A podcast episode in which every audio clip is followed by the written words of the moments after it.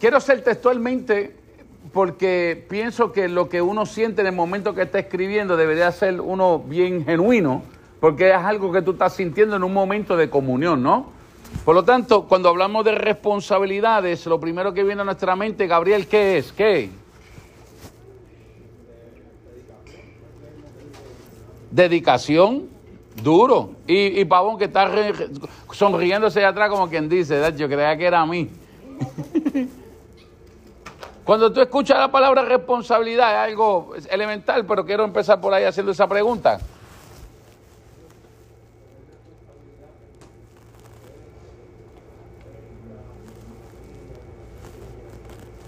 Brutal. Michael, cuando tú escuchas la palabra responsabilidad,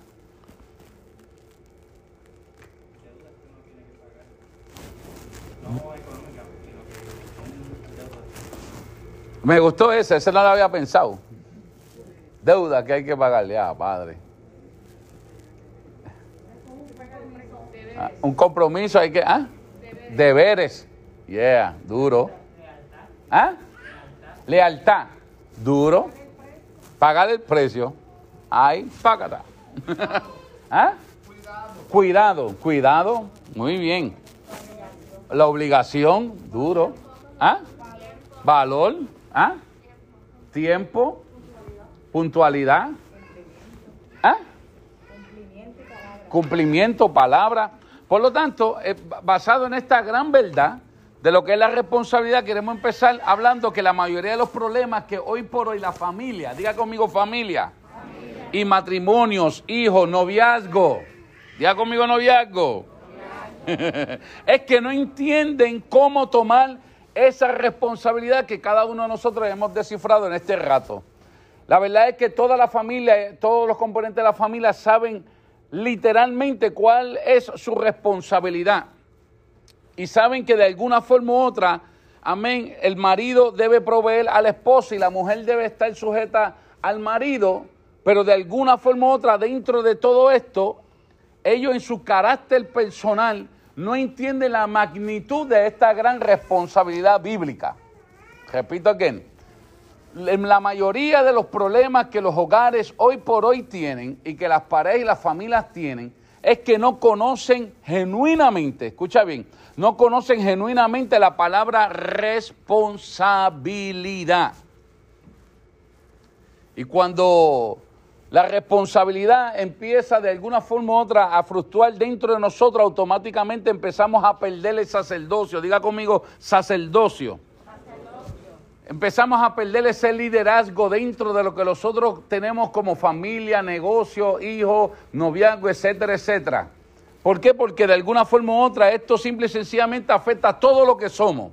Afecta a nuestra sociedad como ser humano nos afecta en nuestro matrimonio, en nuestro ministerio, en nuestro negocio, porque pensamos que el derecho que muchos de nosotros debemos tener es compulsorio. Me explico, muchos de nosotros creemos en nuestra capacidad como cristianos que el derecho, que, que, el, ser, el ser papá, eso es un derecho que la vida me tiene que otorgar. El ser, el ser eh, eh, eh, eh, un líder en la casa o, en el ministerio, etcétera, etcétera, es un derecho que la vida me tiene que otorgar simple y sencillamente porque sí. Y a mí esto me preocupa porque de alguna forma u otra nosotros tenemos que aprender que hay algo mucho más allá que derecho. Diga conmigo derecho. Vamos a definir esto ya mismo. Porque nuestra capacidad como cristiano y como gente de Dios debe nosotros, por alguna razón, tener la mentalidad correcta que el derecho jamás se podrá manifestar si no hay una responsabilidad. Que le bendiga. ¿Cuál es el tema de hoy? Me gusta Apocalipsis capítulo 3, verso 14. Come on. Vamos a leer solamente la primera parte del versículo porque hay algo que me impacta de esta iglesia cuando nosotros buscamos la definición para los que apuntan. Bien importante, capítulo 3, verso 14. ¿Cuánto lo tienen? Alguien que me lo lea, pero mira, con power.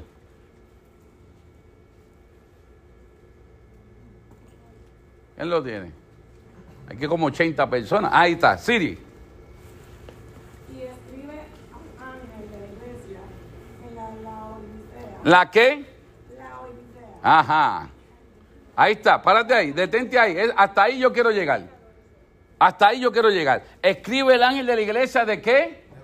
De la Odisea. El concepto, el problema. Diga conmigo el problema. Me encanta. Escucha bien, usted dice, pastor, ¿qué tú quieres traer con esta palabra? Es que la palabra la Odisea, diga conmigo, la Odisea, viene del griego laos, que significa pueblo o muchedumbre.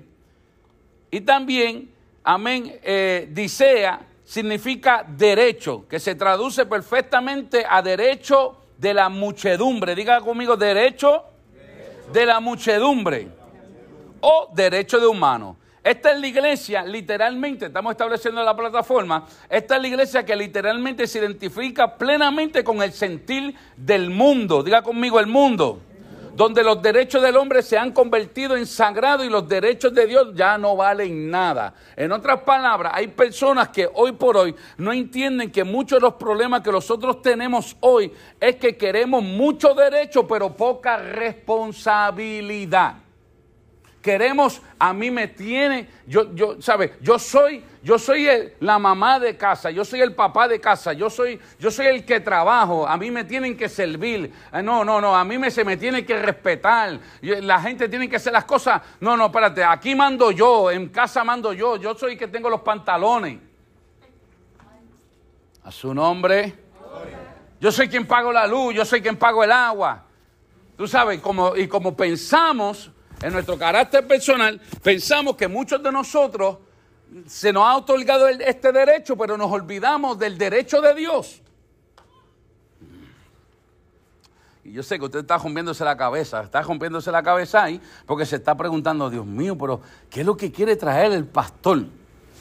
Y es que no puede asumir o permitirte a ti mismo creer que tú, te, tú tienes un derecho si tú no eres responsable con aquello que se te otorga? Tú sabes, tú no puedes creer que tú eres, el sacerdote de la casa si tú eres un irresponsable. No, por derecho Dios me puso a mí como cabeza. Pero si Dios te puso como cabeza, como cabeza debes actuar. Y el problema que tenemos hoy es que tenemos un sinnúmero de personas irresponsables que no tienen la menor idea del privilegio del derecho que Dios te quiere otorgar.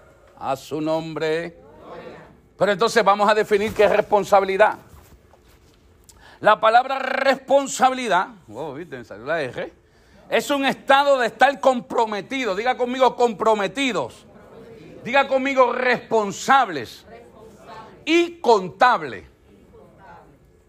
Otras palabras. La palabra responsabilidad es un estado de estar comprometidos, responsables y contables a algo o a alguien. ¿Cuánto están claros hasta ahí? ¿Qué es ser responsable? Estar, ¿cuál es la palabra responsabilidad? Simple y sencillamente, si yo digo que soy responsable, yo debo estar qué? Comprometido, responsable y contable a la vez tienen que contar con quién?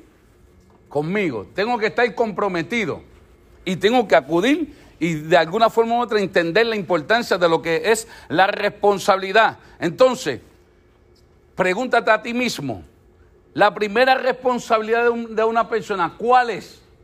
Pregúntame. ¿Usted no sabe cuál es? ¿Qué? ¿Qué más? Las almas. ¿Qué más? ¿Cómo? La responsabilidad de una Ah, la primera responsabilidad de una persona, ¿cuál es? Gobernarse a sí mismo. Si tú no sabes gobernarte a ti mismo, tú nunca vas a ser responsable de nada del que se te ponga. Pastor, no te entiendo. Proverbios 16, 32, por favor. Me encanta, me encanta. ¿Cuántos se están gozando ya? Estoy enfiebrado, yo estoy loco de llegar al punto. ¿Ah? ¿Ah? Dime. Yes, girl. ¿Qué dice?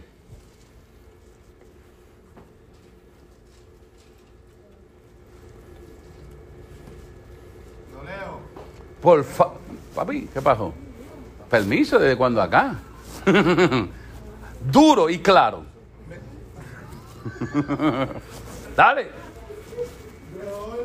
Mejor, es el que tarda en airarse que el fuerte. Ah, qué rico. El que se enseñorea de su espíritu que el que toma una ciudad.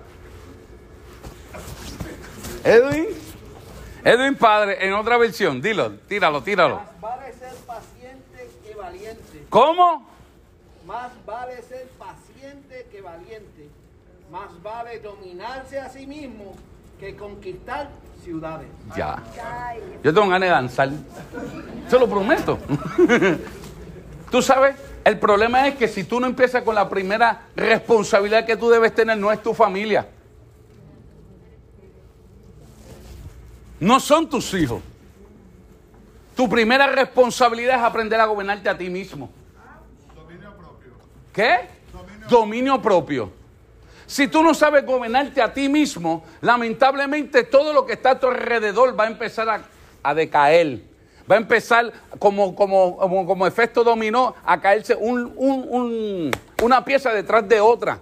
Simple y sencillamente porque en tu carácter personal no tienes el dominio correcto porque no eres responsable contigo mismo. Pastor, pero ¿cómo puedo ser yo? ¿Tú te conoces mejor que nadie? El problema eres tú. Tú te conoces mejor que nadie, amado. Tú sabes, tú estás buscando asesoría a un lugar donde deberías hablarte a ti mismo. Te voy a enseñar quién es la mejor persona que te puede dar un consejo. Te voy a enseñar. Está aquí. Está aquí. Mira aquí. Yo lo vi ahorita. Lo vi ahorita. Mira, ¿quién es la persona? Mira, es tu mejor consejero.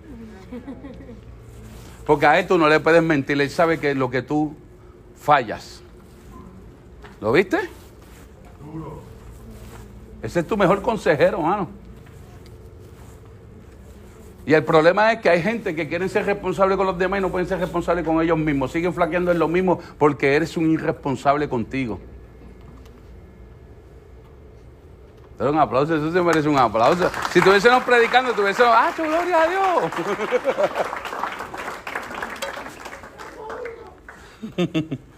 Gloria a Dios.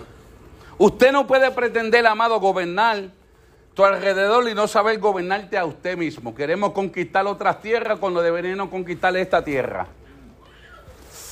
Uh, Proverbios 29, 11. Me encanta este verso bíblico, me encanta. Escucha lo que dice la Biblia. ¿Quién lo tiene por aquí? Alguien que lo busque. Proverbios capítulo 29, verso 11.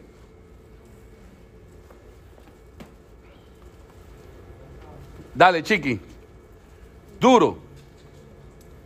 El necio da rienda suelta a toda su ira, mas el sabio al fin la sosiega. Oh, otras versiones, me encanta. Come on, dilo. El necio no esconde su enojo, el sabio sabe controlarlo. ¿El sabio sabe qué? Otras versiones, come on. El necio ventila todos sus sentimientos, pero el sabio guarda su alma. Ah, alguien más, alguien más. Edwin, pero el sabio la reprime. Si tú no eres responsable con las áreas que tú sabes que tú tienes que aprender a dominar, es imposible que puedas dominar y tener éxito en todo lo demás que haces, porque siempre vas a estar edificando con una mano y con la otra mano ¿qué? Destruyendo. Cuando usted y yo practicamos la responsabilidad, esto crea una disciplina y se hace habitual en nosotros. Lo digo otra vez. Cuando usted y yo practicamos la responsabilidad, pastores, automáticamente esto crea una disciplina y se hace habitual. No es algo que, que pasa de vez en cuando. Esto es algo que literalmente es parte de nuestro carácter. Se convierte en tu día y día y los frutos de tu vida serán lo que sembraste. Por lo tanto, la pregunta que nos debemos hacer hoy, Gloria a Jesús. ¿nos agrada lo que estamos viviendo con nuestra familia hoy? ¿Con mi yo hoy? ¿Con mi esposo hoy? ¿Con mi esposa hoy? ¿Con mi novio hoy? ¿Con mi novia hoy en mi negocio? Si hay una, si hay, escucha bien, esto va, esto- esto va a bajar fuerte hoy. Si hay una queja, ¿de quién es la culpa? La culpa no es de tu esposo, ni de tus hijos, ni, de, ni de nadie. La culpa simple y sencillamente es de quién? Tuya. Vamos a hablar ahorita más adelante de la, de la culpa, vamos a hablar un poquito de la culpa. Entonces, cuando nosotros establecemos esta gran verdad, nosotros queremos establecer que nosotros tenemos que entender primeramente las etapas del crecimiento del ser humano, porque estamos hablando de qué? De responsabilidad. Y estamos hablando que nosotros, con nuestro carácter personal, tenemos que tener la capacidad de ser responsables y lo primero que debemos gobernar es a quién? Por lo tanto, diga conmigo, Adán nació hombre. Diga conmigo, Adán nació hombre. Adán no pasó por los espacios que nosotros pasamos y a Adán se le dio una qué? Mu, ¿Una qué? Mujer. ¿Una qué? Una varona. No se le dio una niña. Se le dio qué? Una mujer a Adán. Porque Dios no le iba a dar autoridad a un niño.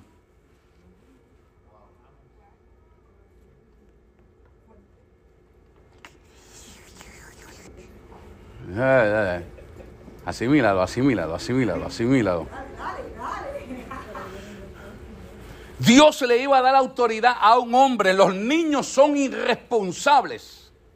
Y Dios no le va a dar autoridad a un irresponsable. Entonces, cuando yo miro esto, me doy de cuenta que la manera que Dios trabaja con el ser humano es conforme a qué? ¿A qué? Su capacidad. ¿De qué? De ser responsable. Y hay gente que no están viviendo la manifestación de Dios sobre su casa y sobre su hogar porque son unos irresponsables. No ha sido porque el diablo se ha colado. No ha sido porque el enemigo se coló, o que el diablo usa el esposo, o que el diablo usa la esposa, o es que mi hijo no quiere servirle a Dios. Es que hay algo que de alguna forma u otra tú dejaste de hacer, que hoy está sufriendo las consecuencias.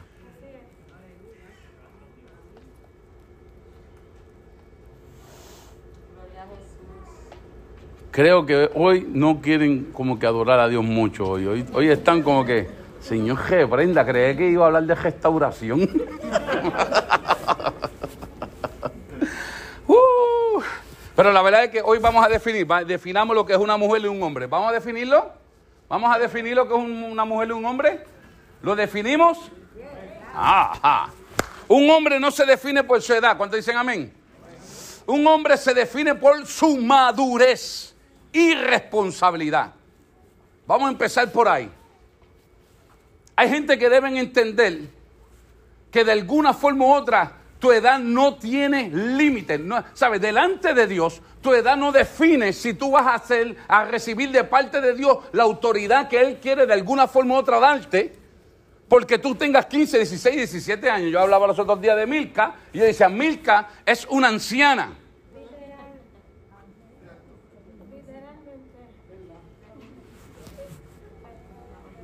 Y hablaba con, con uno de los pastores de Estados Unidos, hablaba de ella, y le decía, y le decía yo tengo una joven en mi iglesia que se llama Milka, es una, es una anciana. Pregúntame por qué.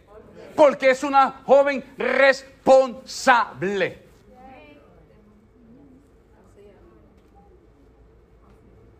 Entonces, cuando yo miro, me pregunto a mí mismo, ¿por qué la iglesia no está viviendo el Edén que Dios preparó para su familia? ¿Por qué? ¿Por qué? Pregúntame. Porque son unos inmaduros.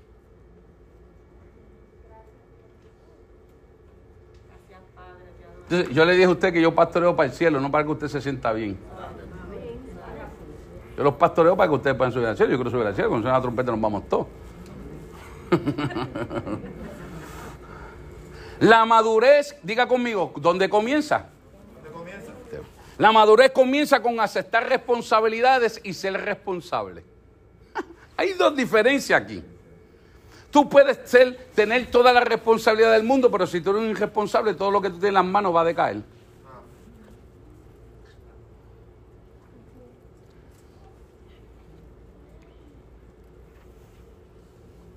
Y hoy, en nuestra primera etapa de lo que es la familia, hoy queremos trastornar a dos o tres para que de alguna forma u otra podamos entender que no estamos viviendo la plenitud de Dios no por nadie, sino por nosotros mismos. Amén, así es. Gracias Jesús. Pienso que la pienso que la capacidad de la iglesia está siendo limitada porque simple y sencillamente no entiende la importancia de esto. Porque de alguna forma u otra la responsabilidad que deben tener, de alguna forma u otra se le ha escapado como agua entre las manos. Y usted se pregunta por qué esto es importante. ¿Usted cree que Dios, escucha bien, usted cree que Dios te va a dar un sacerdocio con tanto poder y autoridad si usted es un irresponsable? ¿Usted cree genuinamente que Dios te va a dar transferencia si usted no es responsable? ¿Usted cree que Dios te va a otorgar algo genuino, algo poderoso? Tú sabes, cuando tú comparas, escucha aquí, cuando tú comparas lo que Dios te dice del altar versus lo que tú estás viviendo, tú ves que hay una diferencia. La pregunta es ¿por qué? Pregúntame por qué.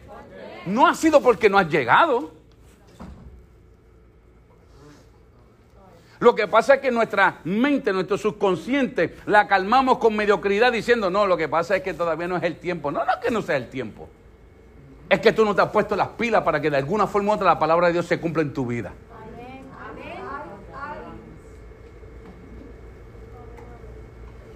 Entonces, cuando yo miro, yo me doy de cuenta, Génesis. No tienen que buscarlo, solamente marcarlo. Me encanta. Me encanta, me encanta. ¿Sabe por qué? Porque la Biblia dice que en un momento dado José lo meten preso. ¿Cuántos se acuerdan? José lo meten preso y lo meten a la cárcel, pero me encanta, ¿por qué? Porque el capítulo 39, para los que apunten, el verso 22, dice, y el jefe de la cárcel confió en manos de José a todos los presos que estaban con él, con él en la cárcel, y de todo lo que allí se hacía, él era el responsable. ¿Tú puedes creer cosa igual? Porque cuando tú eres responsable, no importa dónde tú estés metido, escucha, escucha, escucha, no es la iglesia al que tú pertenezcas.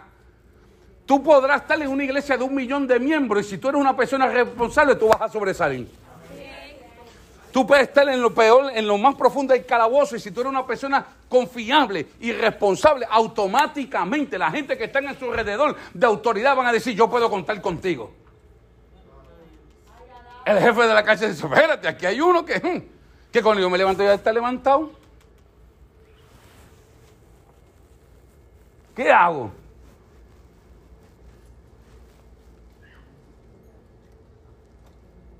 Da un aplauso a Jesús ahí.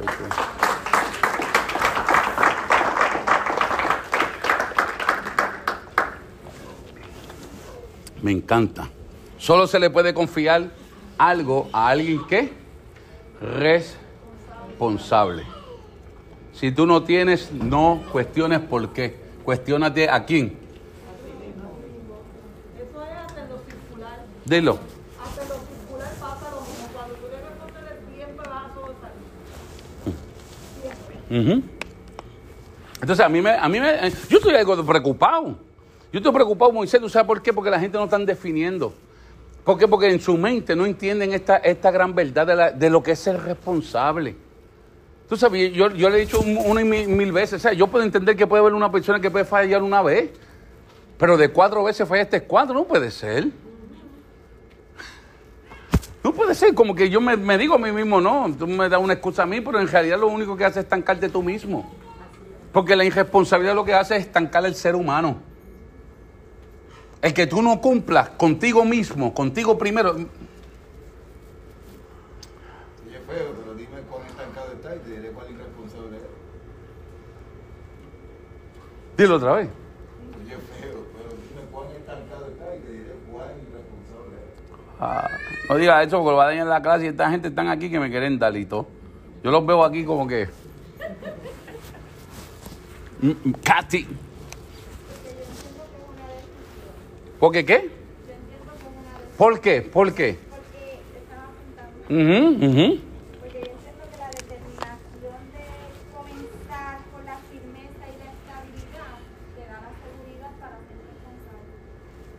Dilo otra vez, por favor, porque no, hay gente que... Oh, Amandito, ¿tú lo escuchaste allá? No, mira para allá, no lo escuchó. Dilo duro. La decisión lleva al ser humano a tener una determinación de comenzar con firmeza y tener una estabilidad y una seguridad. La ah. decisión te lleva a tener un acto de estabilidad y seguridad. So que la responsabilidad es algo que tú tienes que decidir. Entonces, me preocupa porque muchas veces no nos damos de cuenta quién es la- quiénes son las personas. que- y yo quiero que tú, tú y yo nos podamos empezar a identificar dónde nosotros estamos y empezar a, a mirarnos genuinamente. Y yo quiero hablar un poquito de, la, de, la, de, de algunas de las señales de una persona irresponsable, pastora. Una persona irresponsable este, trabaja bajo presión. Porque cuando tú, cuando tú, cuando, cuando tú eres responsable porque quieres hacer algo Yeah. o alcanzar algo, te viene un obstáculo y no te quita. Sigue y sigue, puedes ver lo que veas y, y tú lo crees, ¿Por qué? Porque eres qué? porque eres responsable. Porque eres re. y, y alcanza y casi siempre eso se ve en los padres de familia. Y a mí me... Hablando de la familia. Sí, sí, sí, estoy de acuerdo Y la contigo. madre, la mujer. Sí, sí, estoy de acuerdo completamente contigo. El problema es, pastora, que yo quiero establecerle en esta noche y le pregunto yo a usted, ¿cuáles son características de un irresponsable? Pregunta. Inseguridad. Inseguridad. ¿Qué más? Un vago. Un, un vago ambivalente. Sí, está bien, mi amor, está perfecto, está perfecto, mamá. Está perfecto. Siéntate al lado de Marisa. Underground, underground. Eso es broma. Ajá. Ambivalencia, ¿qué pasó? Acá. Inestable, ¿qué pasó aquí? Por acá, Michael. Desordenado. Eh, Cecilio, pastor. Impuntual. Impuntual. ¿Qué pasó acá? ¿Qué pasó? Ay, mira quién está aquí. Ah, falta de confianza. Constancia, falta de constan- constancia aquí. ¿Alguien aquí? Maybelline. Ke- Ke- Kevin. Está- eh, Emanuel. Emanuel está en casa ya. Un aplauso a Emanuel.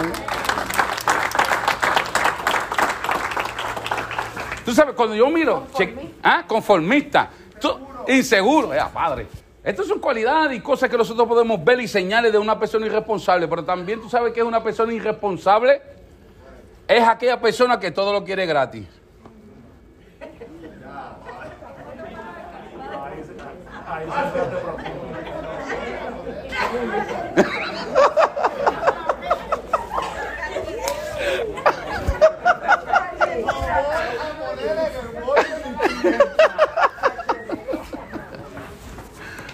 Una persona irresponsable es una persona que todo lo quiere gratis. es un listo. El pastor Pedro dice que es un listo. Las personas irresponsables piensan que todo es gratis. Las personas irresponsables piensan que todo lo que usted ha alcanzado y lo que se ha alcanzado ha sido por arte de magia. No entienden que todo lo que hemos alcanzado ha sido por qué? Porque ha habido una disciplina de responsabilidad.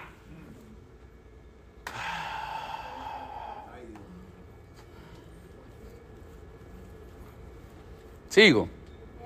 El carácter de la madurez de una persona comienza aceptando responsabilidad. En el momento que usted empieza a ser responsable, usted empieza automáticamente a madurar. Aleluya. El carácter de una persona se mide por la habilidad de comprometerse a la responsabilidad. Y ahora digo yo, tú dijiste que ahorita, muéstrame cuán estancado. Y yo te diré hoy, usted es tan poderoso así como eres de responsable.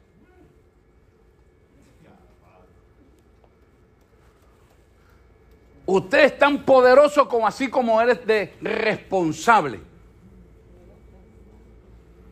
¿Por qué? Porque de alguna forma u otra, cuando tú eres responsable, automáticamente hay personas que pueden entender la grandeza de Dios y de alguna forma u otra definir que dentro de esa responsabilidad se te va a otorgar poder. El que haya tantos cristianos débiles es porque nunca han aceptado responsabilidad. Toda responsabilidad comienza con un compromiso. Y quizás tú te preguntas, ¿qué tiene que ver esto con el tema de la familia? No puedes pretender que la iglesia haga lo que a ti te toca. Sigo, sigo. Sigo. No puedes pretender que tu matrimonio funcione cuando usted no hace lo que a ti te toca hacer.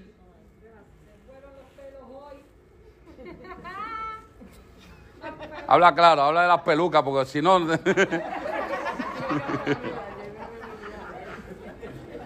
Usted no puede esperar ser millonario si usted no sabe poner en prioridades y eres un irresponsable.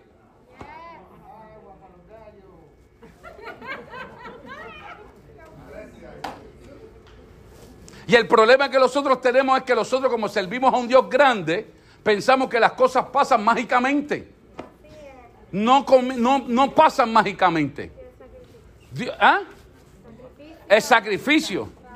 ¿Ah? ¿Qué pasó? ¿Qué es eso? ¿Qué es eso? ¿Qué? Te está haciendo magia aquí adentro, sacando pañuelos de los pantalones. Ana Carmen, otro más que.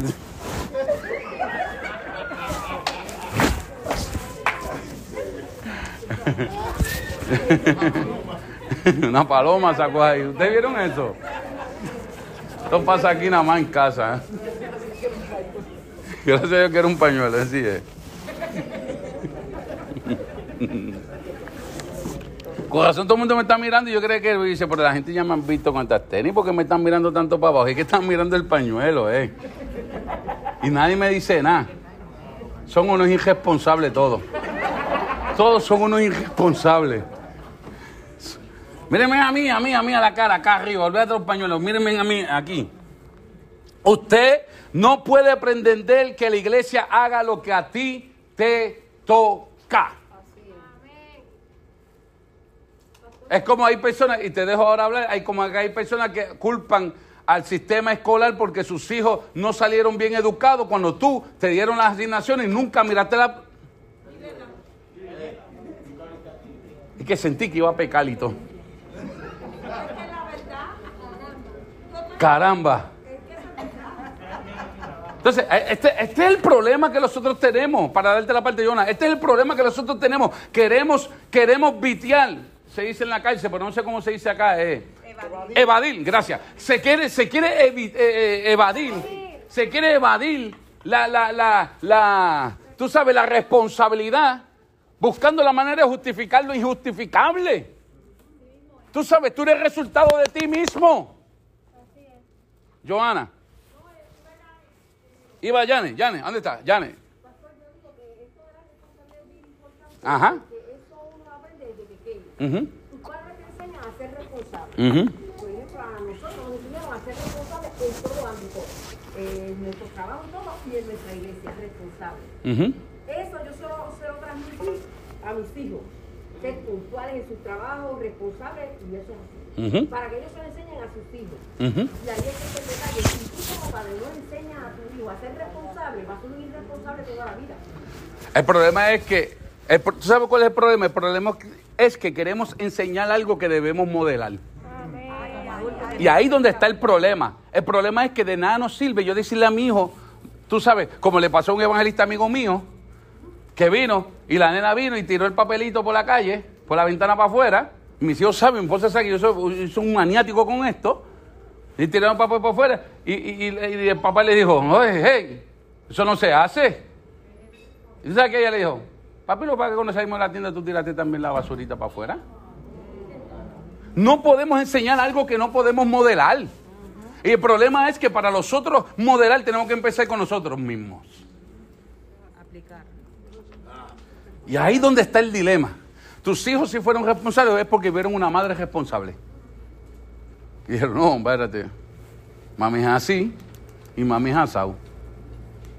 Entonces tus nietos hoy, porque ven a tu hija que es una mujer responsable, y, y- a, su esposo y a Manuel. ¿Tú te estoy diciendo? Y así sucesivamente. O sea, nosotros tenemos que entender esta verdad. Nosotros estamos llenos de hablar. Somos unos duros hablando. Nos volvemos hasta teólogos. tú sabes, nos volvemos, tú sabes, como que de alguna forma u otra somos maestros, pero Dios está diciendo, ¿sabes? No, así no es. Tenemos que modelar. Diga conmigo modelar. Joana, te iba a decir algo. ¿Ah? ¿Se están gozando? Da Un aplauso a Jesús, pueden opinar, dale. Mon. Yo bien personalmente, el que lo aprendí, lideramos con ejemplo, no podemos liderar sin dar el ejemplo, es lo que están diciendo, no están lo que están mandando. No hay forma. No hay forma, eso lo vamos a tocar más adelante. no, no, pero me encantó, me encantó, me encantó. Cuando usted y yo entendemos lo que es el lo que es tener el peso de ser la persona que ora en la casa, la persona que lidera en la casa, la persona que busca a Dios en la casa, la persona responsable en la casa, automáticamente empezamos a modelarle a nuestros hijos, empezamos a modelarle a nuestras esposas, empezamos a modelarle a nuestros novios. Libera automáticamente cada gesto que nosotros hacemos de responsabilidad, libera automáticamente las bendiciones que Dios tiene para nosotros. ¿Por qué? Porque Dios puede confiar en ti. El problema que nosotros tenemos hoy, que nosotros tenemos que tener la capacidad de entender que alguien en la casa tiene que ser responsable. Hay gente que están, son están estancados, pero no porque sean pobres, es porque son irresponsables.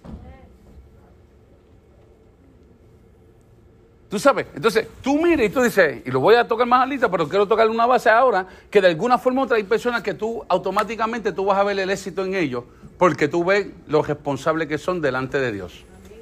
Son responsables con su esposo, con su esposa, pero más que todas las cosas son responsables con ellos mismos.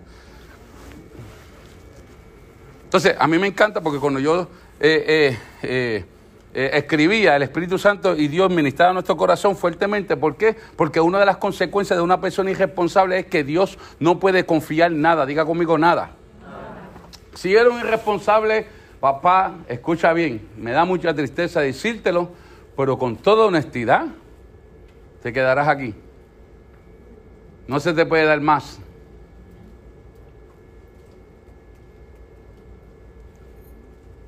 Yo sé, yo sé que el evangelio que hoy se enseña, se enseña que no, no te preocupes, te voy a dar mucho y vas a llegar yo no sé a dónde, a África. Va a llegar a África, por la gente que en Luquillo se quedan sin gasolina. No vacilen así, no vacilen así. No vacilen así, que eso no es de Dios. Un aplauso a Jesús, por favor. Quieren llegar a África, no pueden llegar ni a Luquillo. Mira. Yo reprendo el diablo.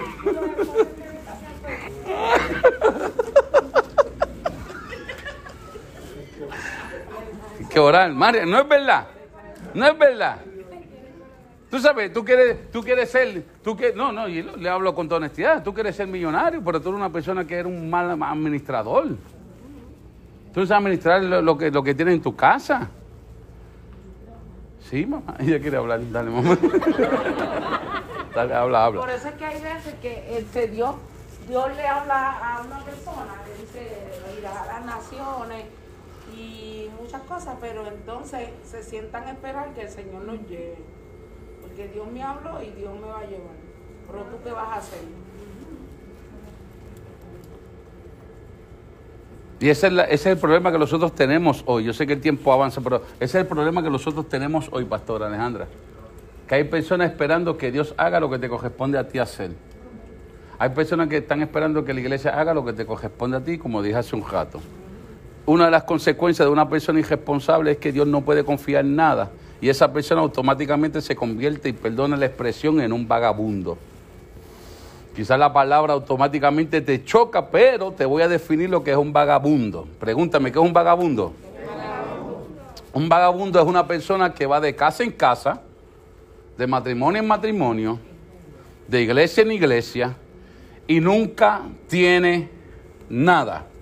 Un vagabundo no es una persona que está en la calle. Un vagabundo es una persona que no es dueño de nada, no es dueño ni de su propia voluntad. Proverbios capítulo 25 y verso 28. Ah, está fuerte, ¿eh? 25, 28. ¿Cómo se dice proverbio en inglés? ¿Ah? Proverbs. Proverbs, eso, eso es Tingy. Tingy me dijo otra palabra, por eso no me acordaba bien. Ah, Pro- Proverbs Proverbs 20 25, 28. 25, 28, escucha cómo esto suena. Esto es lo que yo quiero decir, eh, pa- Pavón, y después Moisés, y así su- sucesivamente. Escucha bien. Proverbios 25, 28. Acabo de decir que el vagabundo es una persona que no es dueño de nada, ni de, ni de él mismo. es un vagabundo, una persona irresponsable. No aspira a nada. Simple y sencillamente quiere participar de todo sin hacer ningún tipo de esfuerzo. Se conforma con migajas. Se conforma con migajas. ¿Cuántos quieren más de lo que están viviendo? Levante la mano. Saca una foto, una foto. Tú sabes, yo también quiero más y todo el mundo quiere más. Pero todo eso se va a desatar mediante los otros qué? Seamos responsables y aprendamos automáticamente a dominarnos nosotros mismos. Mira lo que dice la Biblia. ¿Qué dice Pavón? Fuerte. Una persona sin control propio es una ciudad con las murallas destruidas. Di- di- Dilo otra vez, esa versión me- eh, no la había leído, esa versión está dura. Una traducción viviente dice, una persona sin control propio es como una ciudad con las murallas destruidas. Uh, Mon, ¿qué, qué tú tenías allá? Como ciudad sin muralla y expuesta al peligro, así es quien no sabe dominar sus impulsos. ¿Qué? Edwin. Como ciudad Hijo. privada y segura es el hombre cuyo espíritu no tiene rienda. Yo tengo otra parte. Dale, Como Sima. ciudad sin defensa y sin muralla es quien no sabe dominarse. Ay, Dios mío. Yo siento cogienta. Yo se lo prometo, siento la, la palabra, ríos de agua viva, en verdad. No estoy mintiendo. Siento una presencia del Señor bien bonita de parte del Señor. ¿Qué pasó? Dilo, y después Pau. Una persona sin control propio es como una ciudad con las murallas destruidas. Eh, eh, Pavón y después Maybelline. La traducción lenguaje actual dice, quien no controla su carácter es como una ciudad sin protección. May. No es lo mismo que Biblia tenía y habla de carácter. ¿De habla de qué? Carácter. Cuando tú escuchas la palabra carácter, ¿qué es lo primero que te viene a la mente? El corazón, al espíritu. ¿Qué? Forma. Formación. Eri, levantó la mano. Tíralo. Este, como ciudad sin, muralla y expuesta al peligro, así es quien no sabe dominar su límite. Mira, yo quiero decirle, mira, yo le hago la... ¿Ah? Disa, Disa, ¿qué pa- ¿y por qué no lo dice? Adiós, ¿tú eres, tú eres eco de ella? No, esta que la yo dije autodominio. ¿Ah? ¿Auto qué? Dominio. Dilo duro. Que para el carácter es autodominio. Autodominio, es identidad. Tú sabes, el problema que nosotros tenemos es que tenemos una iglesia con falta de identidad que no conoce cuál es su responsabilidad delante de Dios y delante de su familia. Y queremos tener hijos, queremos casarnos, cuidado con los jóvenes, que por ahí viene el palo. Por ahí viene, por ahí viene, por ahí viene, se está formando el bate. está formando el bate. se y como puse en el chat de noviazgo, tú sabes, te prometen bajarte las estrellas y no pueden bajar la tapa del inodoro.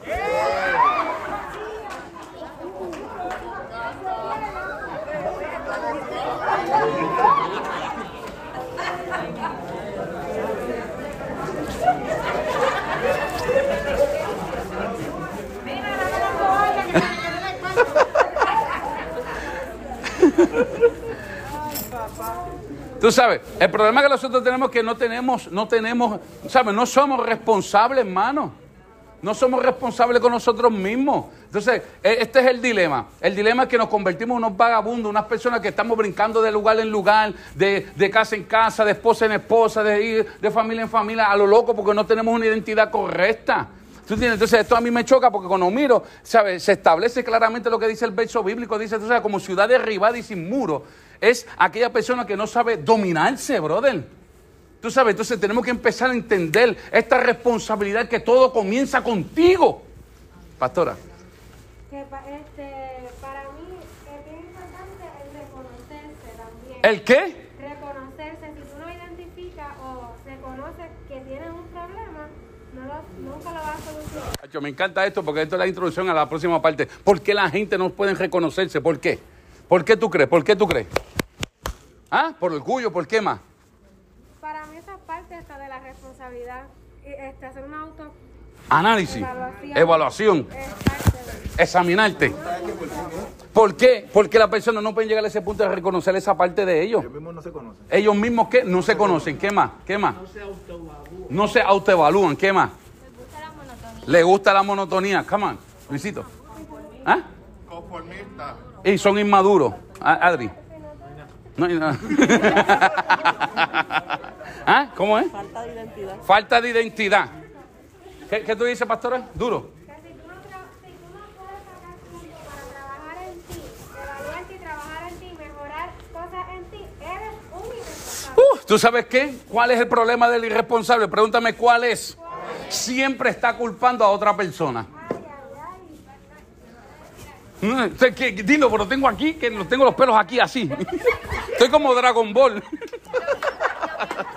Yo pienso que muchas veces la persona irresponsable ve que en los caminos de Dios la misericordia se ha extendido tanto hacia ella y hay promesas y hay propósitos con ella y se conforman con eso. Punto. Y no llegan a lo que realmente tienen que autoevaluarse y, y sacarlo de la y entender. Entonces, ah, eh, eh, eh, y yéndonos en esa misma línea, cuando tú empiezas a echarle culpas a otro, lo único que hace es tratar de, de, de, de alguna forma u otra zafarte de, de esa responsabilidad. El irresponsable siempre le echa la culpa a otro. No, pastor, Génesis capítulo 3, por favor. Se entierra a sí mismo. Vamos a la Biblia, todo el mundo, todo el mundo, por favor, usted traiga lápiz, papel, bolígrafo, usted haga lo que tenga que hacer, pero usted tiene que apuntar. Come on. Come on, Génesis. ¿Ah? 3.12. No, no se, no se ha adelantado, mi hijo. Woo. Come on, todo el mundo, todo el mundo. Vamos a leerlo todo antifonalmente o en corillo. ¿Cómo es que se dice? En corillo. Vamos a leerlo todos en corillo. Ahí vamos. A la Juan, ¿ya lo tiene? Je- Ah, hay versiones diferentes, ¿verdad? Nos vamos en la valera. Va- Vamos en la valera, en la valera. El que tenga la valera lo tira. El que no, pues usted murmulle, murmulle. Génesis capítulo 3, come on. Pero cuando lo tenga voy a contar, le voy a, le voy a contar, lo voy a contar, lo voy a contar. Ahí vamos, ahí vamos. One, two, and three.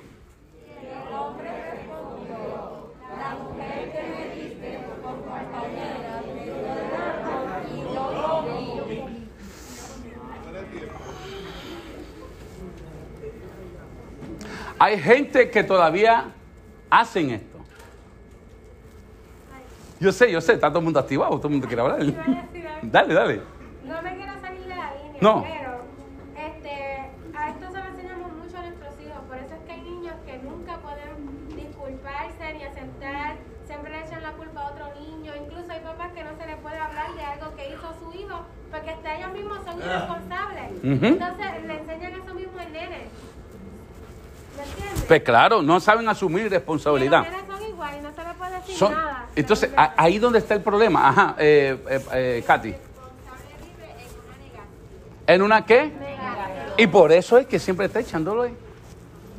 La culpa a los demás. ¿Tú no has visto? ¿Tú no has visto? Le echamos la culpa a Dios. Eso fue lo que él hizo. Le echamos la culpa a Dios. ¿Cuánto le echan la culpa a Dios? Levanten la mano. No, no, ustedes son bien espirituales, sí, yo lo sé. sí, sí, yo sé, yo sé, ustedes son tachos, ustedes. Yo creo que al final me firmen mi Biblia, por favor. La verdad, voy, voy con ustedes, voy con ustedes, voy contigo también. Escucha bien, escucha bien, escucha bien, escucha bien. Le echamos la culpa a Dios. ¿Tú sabes por qué? ¿Por qué? Porque tu matrimonio no se restauró porque Dios no lo hizo.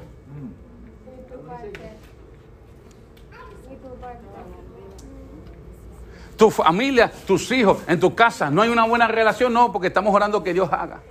Es que Dios todavía no ha hecho su parte.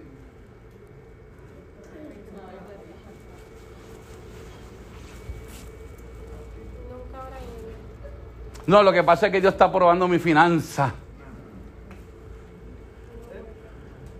Tu finanza. Te pasa robándole el diezmo a Dios.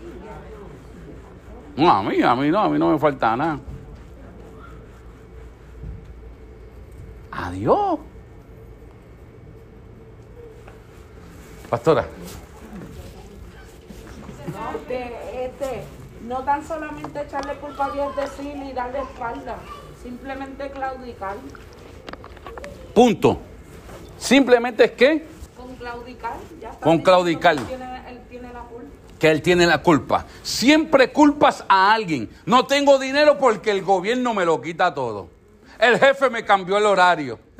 Pero ¿y tu parte de administración cuando estaba en las papas, dónde está?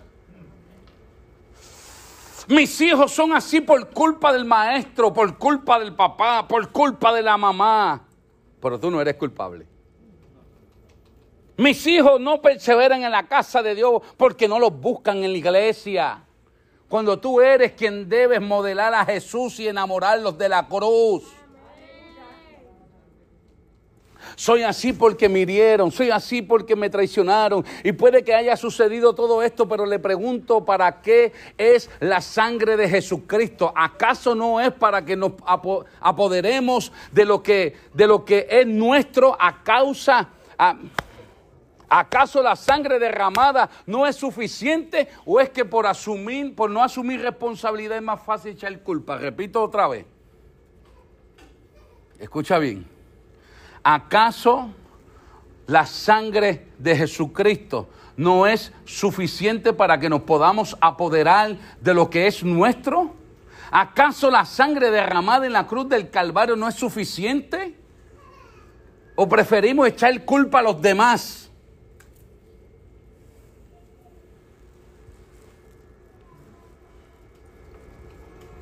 A mí me choca algo. Yo voy a hablar de esto, es de la familia. Y toqué un punto el domingo y, me, y, me- y le eché para atrás. Levanten la mano todos los que son padres, aquí, padres, padres, con hijos. Tú sabes qué es lo que a mí me ha dolido. Yo lo tengo por aquí escrito. Pues no recuerdo si lo terminé de escribir porque estaba haciendo tantas cosas hoy. ¿Tú sabes qué es lo más que a mí me ha dolido como pastor? Es ver personas activas dentro de la casa de Dios. Con sus hijos activos, enfiebrados con la casa de Dios. Enamorados de Dios. Y por causa de un proceso que es necesario que tú vives en tu vida, ¿por qué? Porque algo pasó entre nosotros. La Biblia dice que es necesario que entre nosotros haya disensión para así escoger a los que son aprobados. Eso dice la Biblia. ¿Sabes? Que es necesario que entre nosotros haya momentos de, de conflictos y áspero. Eso es parte de. Y tú sabes qué hace la persona, la persona se aparta, se retiene en su casa. Sus hijos adolescentes se quedan en su casa. Porque mami no va, porque papi no está yendo a la iglesia. Y todo lo que pudieron construir en el tiempo que estaban asistiendo ahora, de repente el amor por Dios vuelve a encenderse, dejan la excusa, reconocen, quieren volver a la casa de Dios. ¿Sabe qué pasa? Sus hijos se quedaron. Por ser un irresponsables. Mis hijos podrán decir una y mil veces, yo vi a papi caer un millón de veces. Lo vi levantarse un millón de veces, pero nunca lo vi retenerse. Nunca lo vi dejar de hacer lo que le correspondía hacer. Ninguno de mis hijos pueden decir eso. Ninguno.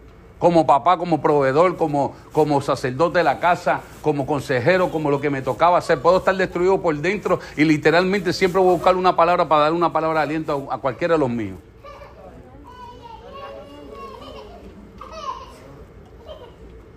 Está Lian ahí encendido. Lian, ¿qué pasa, Lian?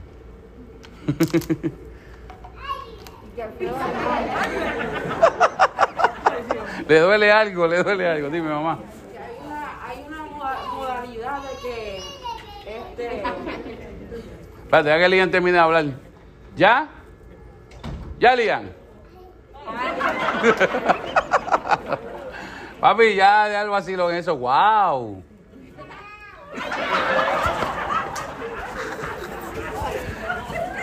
Yo le prometo, esas cosas yo no se las enseño.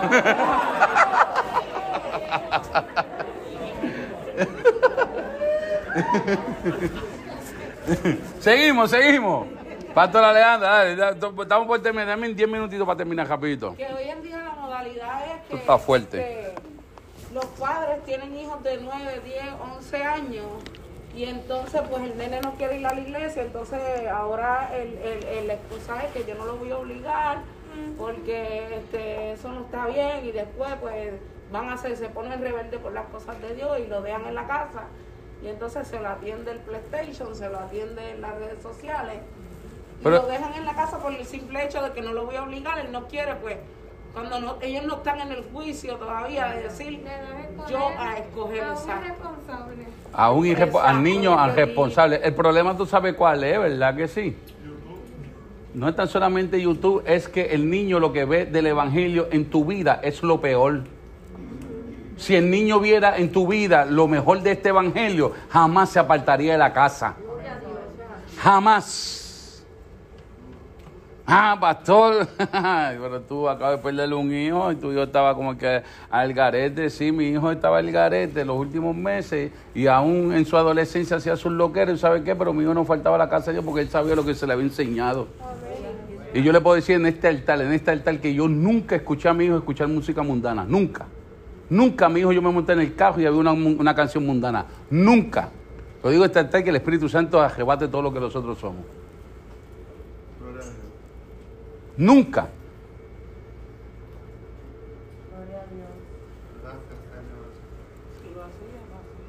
O sea, él hacía toda su loquera, la hacía por allá.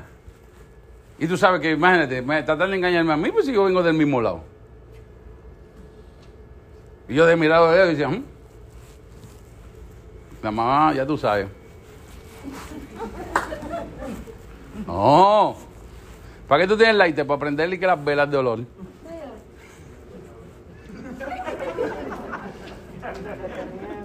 No tenía vela de olor ninguno. Quemador eléctrico. Un quemador eléctrico. Tú sabes, ahí voy. Tú sabes, el problema que nosotros tenemos es ese. Tú sabes que nosotros estamos literalmente, escucha bien, estamos literalmente modelando el evangelio que no es el de la Biblia. Si modeláramos lo que dice la Biblia, la- nuestros hijos se enamorarían. Jamás sustituyeran el PlayStation. Yo le he dicho a Jaden, tú sabes que yo le estoy diciendo a Jaden, vete a perseverar para Luquillo. Pudo saber que hace Jaden, ¿verdad? Está los martes aquí, los miércoles Luquillo, los jueves aquí, los viernes Luquillo, los, los sábados está durmiendo todo el día hasta la... Y yo le digo, los jóvenes en Luquillo son más, más contemporáneos contigo, vete para allá, no tengo ningún problema, hijo, vete y persevera para allá. Yo sé que allá está tu amiguito y están los muchachos de tu propiedad, todos los muchachos aquí se quieren casar, pero no quieren bajar. tú sabes, pero tú sabes qué? Porque le hemos enseñado que el Evangelio es más. En medio de las luchas que el mundo puede traer, siempre el Evangelio que yo le enseñe, yo sé que va a ganar. Edwin. Pastor, lo que pasa es que una experiencia con el Señor y nos hace más vivir. Ujú.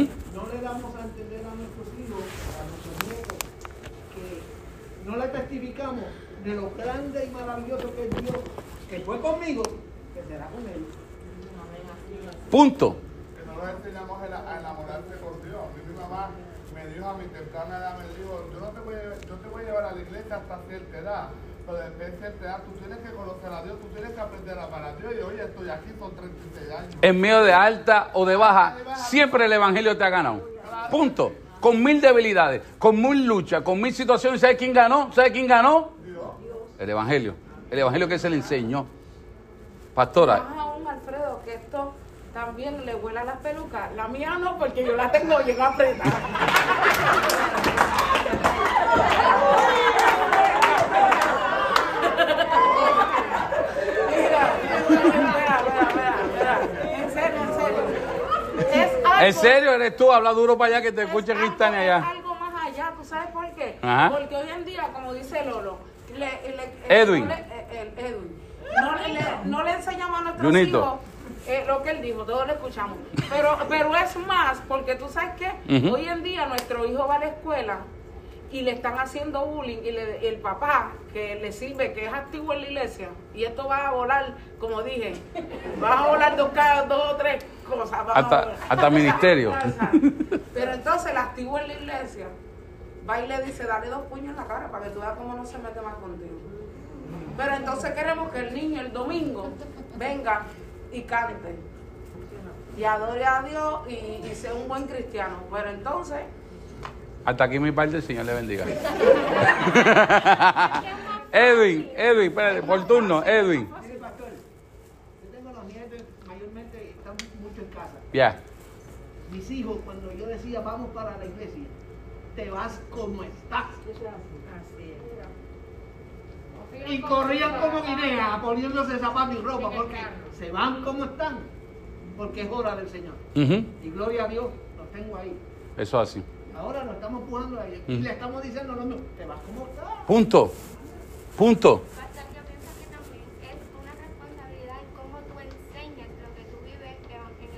porque recuerdo que quien me trajo a la iglesia fue mi abuela materna y yo todavía al sol de hoy yo no, en mi capacidad, o sea, en, en lo que me acuerdo de eso, yo no recuerdo el momento en que mi abuela estaba destruida Ujú. y nunca me dejó de llevar a la iglesia. Ujú. Aún estando en su condición de apartada, ella iba a la iglesia porque Ujú. Y yo creo que esa responsabilidad que te enseña a ti, que aún en tu condición, tú como padre piensa cómo se sentiría tu hijo si fuera a la casa de Sí. él.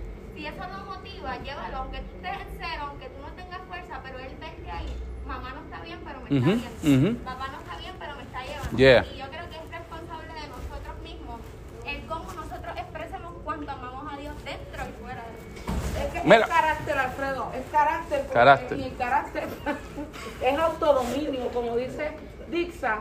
O sea, es más fácil gritar. Es más fácil gritar que callar.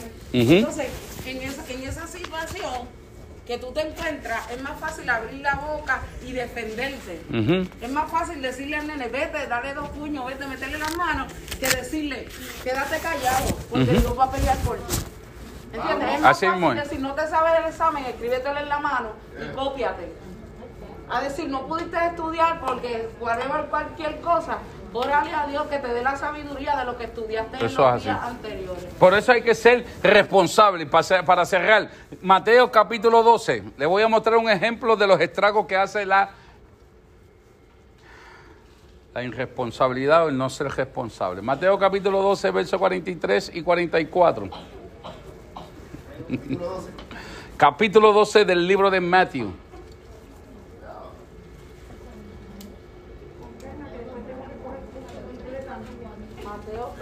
Mateo 12, yes.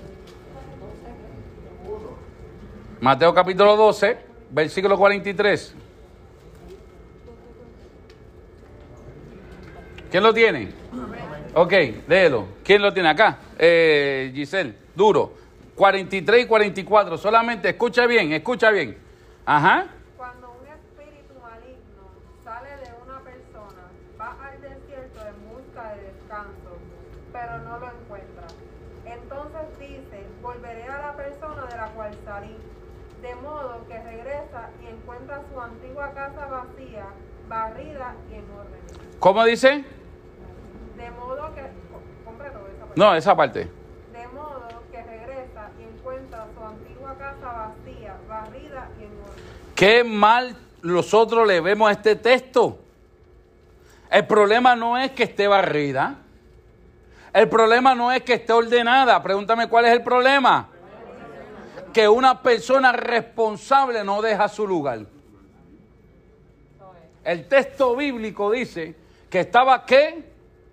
Vacía. Limpia y qué? Y arreglada y ordenada. Pero estaba qué? Vacía. El problema es que nosotros estamos dejando el lugar que nos corresponde, nuestra responsabilidad de ser sacerdote, líder de nuestra casa, de nuestro noviazgo, de nuestra finanza. Pregúntate cuál es la fuente principal de tu familia. Pregúntate. Pregúntate si tu familia se, solamente se sostiene con los cultos aquí en la casa. No puede ser. Pregúntate cuál es la fuente principal, principal de tu noviazgo. ¿Cuál es la fuente principal de la liberación que Dios te ha dado?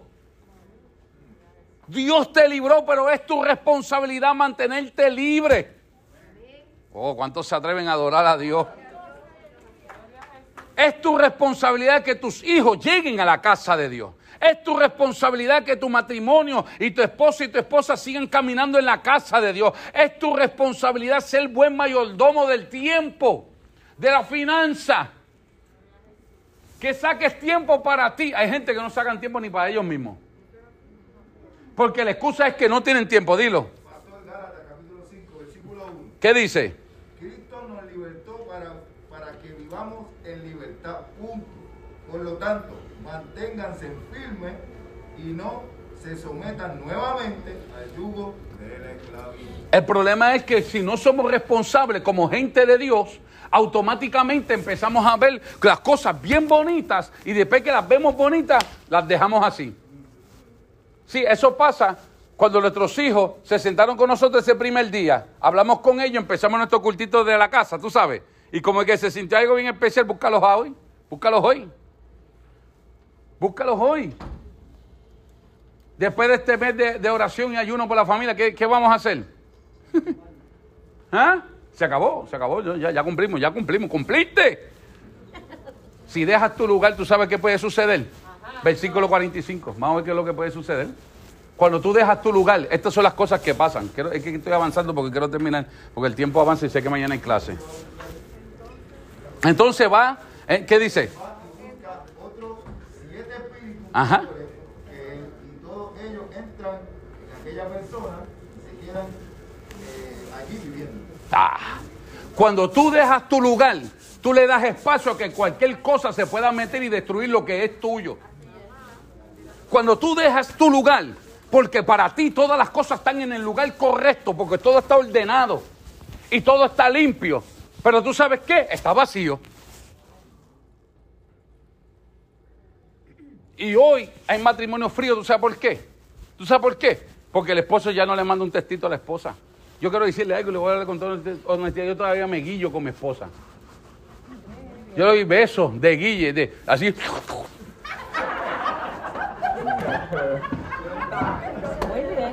Sí, yo se lo prometo. Yo, yo nosotros vacilamos de eso porque nosotros conocemos personas que no, no lo hacen. Llevamos 27 años casados y todavía yo me la grajeo. ¿Que no es verdad? Hay que hablar con el pastor que la. Dale, hijo, Pablo se va a trabajar, lo excusamos. Y ese es el problema que nosotros tenemos, amado. Tú sabes que como las cosas están ordenadas, están limpiecitas, pero están vacías. Están vacías, te has dejado de ser lo que te corresponde hacer. Has dejado de sentar, de sacar tiempo para ti, sacar tiempo para tus hijos, sacar tiempo para tu esposo, para tu esposa, sacar ese ratito, mano. Entonces, pero, pero tú quieres que todas las cosas marchen angelicalmente. It's not going to work like that. Hmm. It's not going to work like that, man. ¿Sabes? Tenemos que empezar a mirar un poco más allá. Tenemos que entender que si, que si el adversario, que el destructor, el devorador, ve que de alguna forma u otra está vacío, el lugar que nos corresponde a nosotros estar, se va a meter y va a empeorar las cosas. Por eso es que hay gente que se anda, yo sí canda, lista vas hoy, no temas. Por eso es que hay personas hoy por hoy, hoy por hoy que están viviendo su peor temporada. No ha sido porque el diablo se coló, ha sido porque tú dejaste tu lugar. Y como tú dejaste tu lugar, el enemigo se aprovechó. Entonces, entonces tenemos que empezar a entender la palabra de ser responsable. Yo tengo que ser responsable con mi hogar. Yo tengo que ser responsable con mis hijos. Yo tengo que ser responsable con mi finanza. Sea, yo no puedo esperar que mis hijos estén pasando necesidad. Yo no doy, yo no trabajo para Dios y a mí no me falta nada. Pregúntame por qué. Porque número uno, Dios me ha provisto y número dos, porque he aprendido a ser un buen mayordomo.